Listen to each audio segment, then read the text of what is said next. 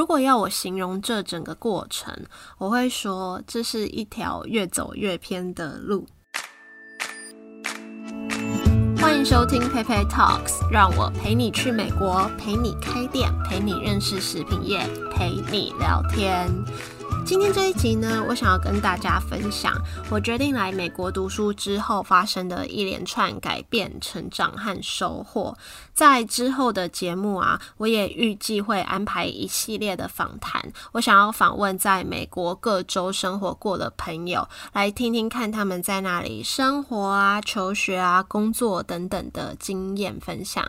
那在开始之前，就之前有一集我不是分享我在波士顿找工作的过程吗？也收到了一些留言，有几个人跟我说，就是听到会感动。我觉得我听到有人会因为我而感动这件事情，我也觉得很蛮感动的。就是如果因为我的分享可以影响一些人，那我觉得真的是我的荣幸，就很谢谢愿意跟我分享你的想法的人。那我们就开始今天的分享吧。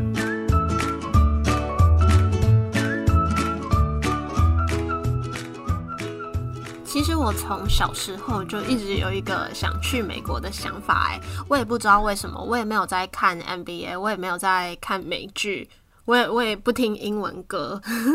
可能就是很单纯的觉得，哦，从小就学英文，我想要去一个讲英文的国家生活看看，然后就是美国这个地方，我也不想去欧洲，可能从小就学那个美式。美美式美语吧，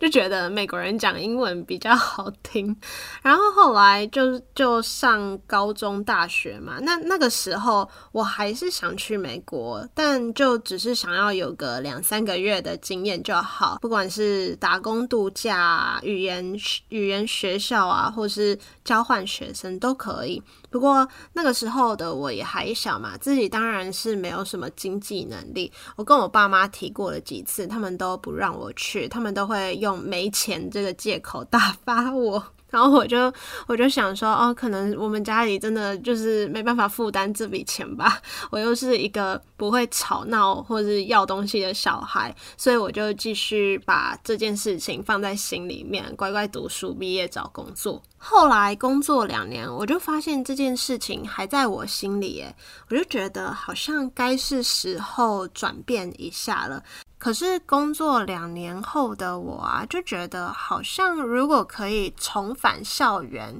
也不错，就已经没有那么排斥读书这件事情了。因为我大学的时候就有点排斥去念研究所这件事情，我就很不想要再读书。不过可能因为工作之后，又更知道自己想要什么，跟可以。增进什么？我就觉得好像可以去读书，加上嗯那时候也比较大了，觉得打工度假或是语言学校对我来说已经不够有挑战，所以我就燃起了还是要干脆去念研究所这个念头。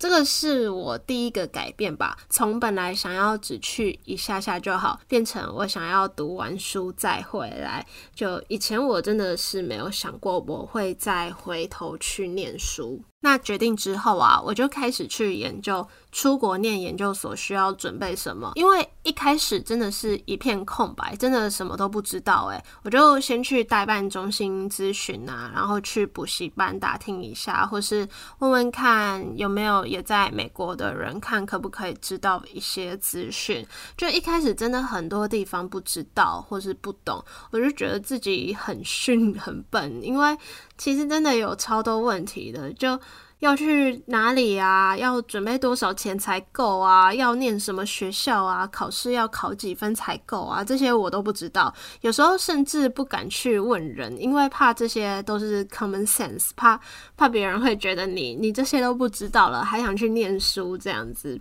或是。呃，有时候人家在讲什么事情的时候啊，我明明就不知道他们在讲什么，或是或者是他们提到什么学校，我根本没听过，但就会先假装知道，在私底下赶快去查，那到底是什么意思，或到底是什么学校？我觉得这也是我其中一个改变，或是要说。呃成长的点，就是这个世界上有太多事情是你不会、你不知道的，那就遇到了，赶快去把它学起来、补起来，这样子。再来进入到考试的过程，通常如果要去美国念商学院的研究所，你要先准备两种考试，一个是 GMAT，一个是托福。然后呢，在准备 GMAT 的过程，我就发现，嗯，我已经开始走偏了。我所谓的走偏是指。我的目标又变了，就本来的我只是想说，好，我决定去美国念书，那就有这个念书的经验就好了。我也没有 care 我要念什么学校，或是在美国的哪个城市。但在准备的过程中，可能是因为参加一些讲座，认识一些人，跟他们交流，我开始想法又变了。就我开始觉得都要花一大笔钱出国了，那我当然要。考到好的学校啊，因为不管是哪个学校，都大概是那么多钱，所以我就开始好想好想考到那些学校，甚至开始觉得读书不够了，我还要在那边有工作的经验再回来。然后那个考试真的让我压力很大，我考了六次，有点丢脸，因为我就是那种。不是很聪明，就是那种小时候考试都要看很久，又不一定会考得好的人。可是我就是一个很认命的人，觉得这就是我该做的事情，我就是该把它考好。而且因为那个时候我还有工作，我的工作是排班制的，在补习班的那段日子，我每天要早上六点半去上班，晚上六点半再到补习班，就是那种你也没什么时间吃晚餐。我觉得那段时间是我人生目前为止压力最大的时候吧，因为你不只要烦恼考试，你还要烦恼工作，你还要烦恼我到底有没有钱呐。而且，嗯，我记得如果我。当天去考试的话，我就要上晚班，然后那个考试就是你用电脑考，那你答完题了，就最后就一直按 next next next，它分数就会突然跳出来，然后你的心脏就会停一拍，眼神空洞的走出去，因为考不好嘛。我相信有考过 GMAT 的人，应该如果不是第一次考好的，都有跟我类似的经验。我就每一次都坐在他一楼户外那边，坐在那边沉淀一下，准备等一。下去上班，然后我就会走到一个十字路口，就是板集那里，我就会在那边发呆，觉得哦，我现在人生方向到底是该怎么走？而且那个考试时间总共有四个小时，就是很消耗脑力。那个时候啊，就有个人说，如果你觉得四个小时太久，那你就模拟考练习的时候一次写八个小时，那你就不会觉得四小时很久。我觉得很有道理耶，就比如说以前你觉得爬象山很累，那你就去爬个百越，你就会觉得上山一点都没什么。这样子就是大概大概就是当你觉得某一件事情很难的话，你就去做比这件事情难一一倍的事，你就会成长，就会嗯不会觉得这件事情很难。或是呃，有些人可能会觉得我在美国的时候把两年的书用一年的时间念完，压力一定很大。但老实讲，我觉得还好诶，因为我说边考 GMAT 边工作的那段时期是我压力最大的时候，就是你已经经历过一段最痛苦的时间了，其他的压力就好像比较容易克服。所以，当你觉得压力大，那你就去挑战压力更大的事情吧，是这样的结论吗？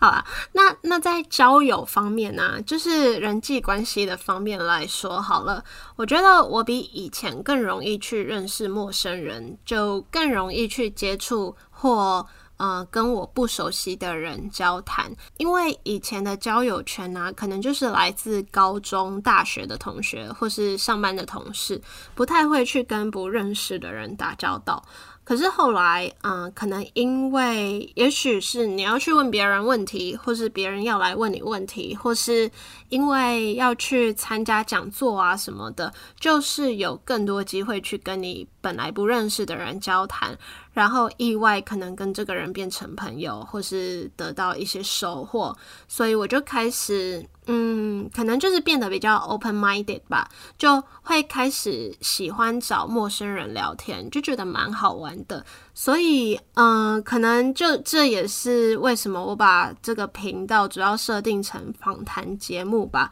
就虽然我现在都是找我本来就认识的人访谈，但就蛮希望之后可以借由这个去认识跟听到更多我本来不认识的人的故事。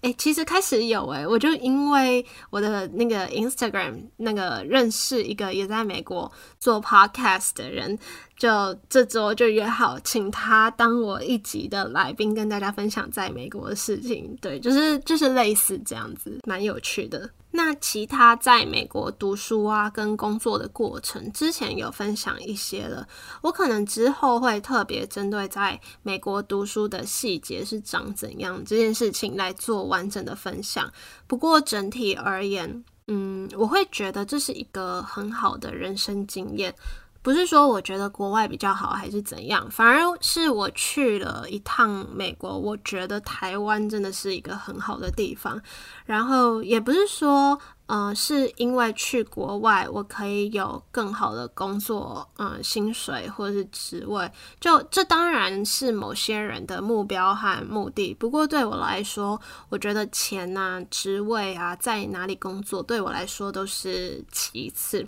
嗯，我我想要说的是，如果有机会的话，这是一个很好磨练自己的机会，就磨练自己的心态，磨练自己忍受孤单的能力，还有解决事情的能力。因为在台湾，太多事情别人会帮你用的好好的，但是在美国的话，一开始你没有家人，你也没有朋友，你可能连住的地方都有问题。嗯，比如说随便举个小例子，在美国租房子的话，它是整个空屋，不像在台湾租房子还会附家具，就至少有床架吧，至少你第一天入住不用担心没地方睡觉。但是在那边就是整个都是空的，我一开始知道也很傻眼，想说哦，这是要怎么办呢？我要去哪里搬床搬家具啊？但后来就是遇到了，你就会去了解，去了解大家都是怎么解决的，怎么做的，然后就会一直一直累积一些尝试跟技能，然后你就会发现你一直在归零。嗯，比如说以前的我会觉得怎样的人是很厉害的人，我很佩服的人，然后你就默默的也变成你以前会觉得嗯很厉害的人。但是，当你变成那样的人的时候，你已经不觉得这是一件很厉害的事情了。你把自己归零了，然后，呃，你又开始觉得怎样的人很厉害，然后又慢慢的又变成那样的人，又归零。我不知道我这样讲会不会很抽象。我随便举个例子好了，就比如说，呃，可能以前的我会觉得可以流利讲英文的人很厉害。后来，我跟我朋友在申请完学校后，有一段时间是空着的，我们就组了一个读书会，反正每次见面都要用英文分享一篇文章，就想说互相训练这样子。然后有一次读书会结束，我就突然发现，哎，我好像达到可以完整用英文表达事情这件事情了，哎，就是这个我以前会觉得这样子的人很厉害的事情。可是当我达到了，我并不觉得自己是厉害的人，或是自己有什么。我反而是又开始有一个新的目标，觉得要怎样才是厉害？就是那一刹那，是我第一次意识到我把自己归零了，大概就是这个感觉。不知道大家有没有类似的经验？就是会一直觉得还有很多空间，你可以去学习、去成长。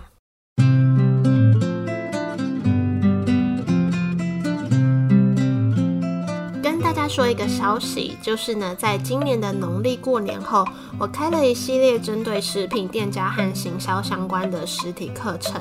其中包含了餐饮业 IG 社群实作经营，教你怎么好好经营你的 Instagram，还会跟你分享怎么样才可以有源源不绝的 po 文题材，激发你说故事的能力。再来是一只手机完成影片拍摄剪辑，教你如何只要使用一只手机、一个 App 跟一个有创意的脑，就可以剪出好看的影片。